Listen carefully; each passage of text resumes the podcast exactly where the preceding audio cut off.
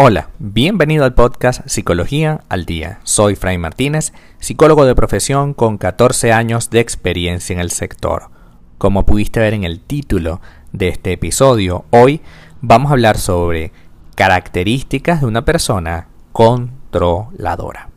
El control siempre se relaciona con el orden, la estabilidad y la organización. Sin embargo, la necesidad de controlar a otro no resulta beneficiosa ni para ti ni para las personas que están a tu alrededor. Cuando hablamos de personas controladoras, estamos específicamente concentrándonos en la necesidad de comprobar, inspeccionar, fiscalizar e intervenir con el firme propósito de que lo que ocurra se parezca a mi expectativa única y exclusivamente. Repito, para que lo tengamos súper claro. Una persona con necesidad de control es algo que se define como comprobar, inspeccionar, fiscalizar, intervenir con el fin de que mi expectativa y solo mi expectativa se vea reflejada en las condiciones externas. Hay personas que necesitan tener absolutamente todo bajo control, porque así se sienten más seguras. Sin embargo, esta necesidad de control puede volverse sumamente patológica cuando interfiere directamente en el bienestar. Pero, ¿cómo son las personas controladoras? Son personas que em, necesitan disfrutar su vida a través del control. Son personas que buscan dominar a través de diferentes mecanismos lo que ocurre alrededor de ellos. En un principio, todos somos así y no hay nada malo en ello. Es decir, todos tenemos expectativas de que las cosas que ocurran se parezcan a nuestras necesidades y aspiraciones. Eso es normal. El problema es cuando yo necesito forzar las cosas para que ocurra solo y únicamente lo que a mí me parece que debería ocurrir, sin tomar en cuenta que yo debo estar consciente de que las personas a mi alrededor también tendrán una necesidad de controlar lo que pasa. Por tanto, si yo tengo miedo, por ejemplo, a que ocurra determinada cosa, mi pareja o mis seres queridos también pueden, pueden pasar por lo mismo y arrimar todos hacia el mismo lugar, o puede ser algo totalmente distinto. Si yo tengo miedo de que me abandones, a lo mejor tú tienes miedo de que eh, te pase algo. Y no es lo mismo. Entonces, en este caso, la persona tratará de controlarte a través de unas estrategias mientras yo lo hago en otras. Hasta ahí pareciera que no hay mayor complicación.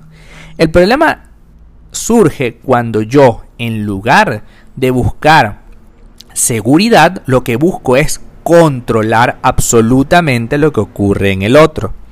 Las personas controladoras necesitan necesitan, repito, no solo controlar a las personas de su entorno, sobre todo pareja y amigo, familia, sino que también elementos de su vida como el ámbito académico, laboral, económico, entre otros.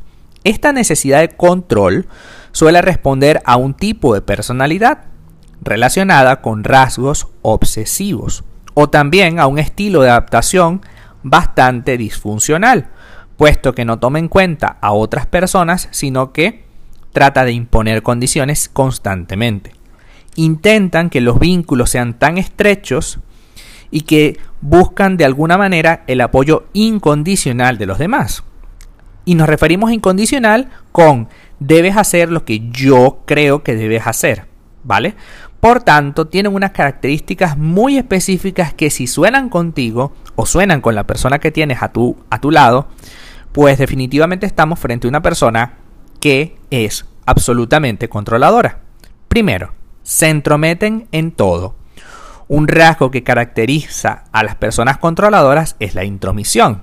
Son personas que actúan para ganar influencia en los asuntos de los demás, pudiendo incluso llegar a ser altamente invasivas, es decir, a meterse en tu vida y a decirte, esto se debe hacer de determinada manera, a mí me parece que deberías hacer esto, y porque la persona controladora no solo te da un consejo, como quizás puede ser normal, sino que necesita seguirte insistiendo.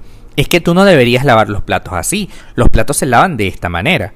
Y te lo, te lo pone como una regla, que no está mal, pero cuando la persona necesita insistir una y otra vez, hay algo en él que se mete en el otro.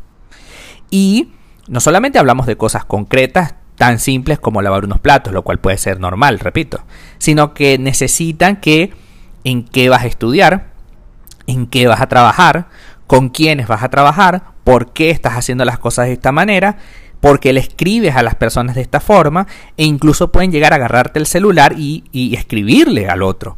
Es que yo, a mí no me parece que tú deberías escribirle de esta manera a tal persona o a tal persona. Se entrometen en tu vida privada. Primer punto. Segundo punto, que tiene que ver con el primero. Son absolutamente paternalistas.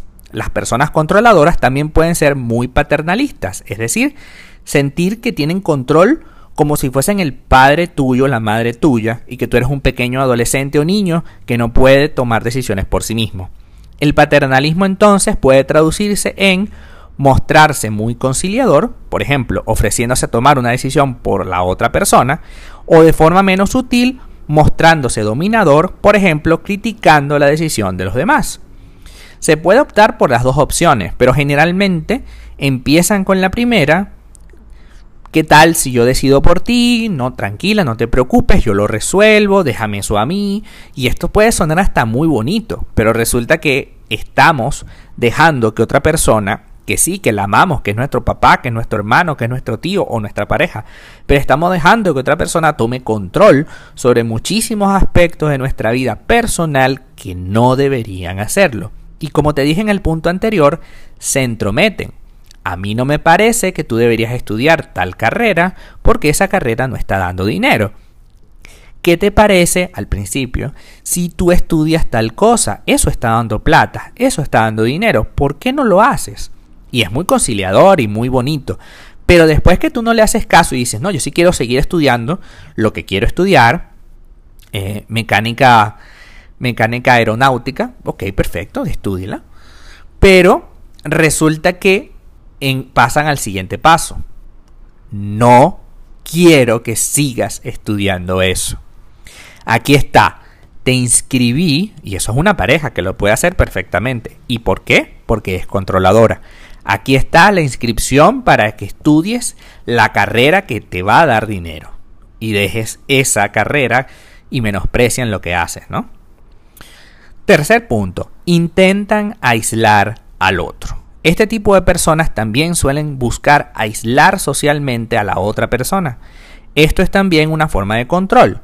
Si te aíslo, hay menos probabilidad de que recurras a otro para obtener ayuda o compañía.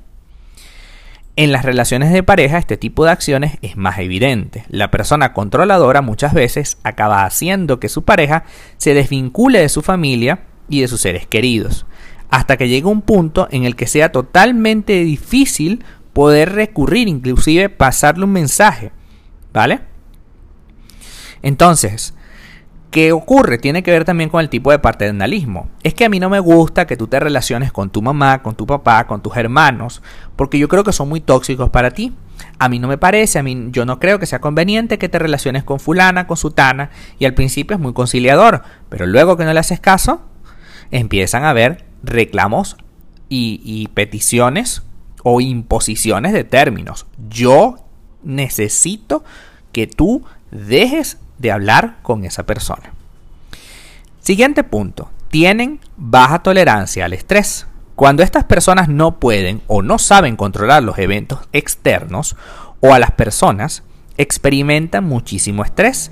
De forma inconsciente creen que solo controlando su ambiente y todos los aspectos de su vida serán capaces de asegurarse que satisfacen sus propias necesidades. Por tanto, si tú tomaras una decisión arbitraria y personal, se sentirían como que no, no, pueden controlar lo que haces y tampoco tus respuestas y por supuesto al sentirse inferiores tratarán de compensarlo controlándote y bajando tu autoestima. Por tanto, entendamos que estas personas no hay que dejarles ningún espacio para que nos sigan controlando o manipulando. Porque en realidad, al final del día, como puedes darte cuenta, una persona que busca controlar cada uno de los aspectos de tu vida, en realidad no te quiere. Lo que busca es controlarte, lo que busca es dominarte, lo que busca es tenerte como una especie de objeto que pueda utilizar cuantas veces quiera. Como no nos ama, sino nos usa, nos necesita, tú tienes que poner un límite y si no lo sabes hacer, pues siempre se puede recurrir a terapia. Hasta acá nuestro episodio del día de hoy. Muchísimas gracias por quedarte aquí hasta el final. Si deseas saber más sobre mi contenido, www.fraymartinez.com. Para consultas online, www.fraymartinez.com y también sígueme en mi Instagram, arroba fraymartinez20. Muchísimas gracias y hasta el próximo episodio.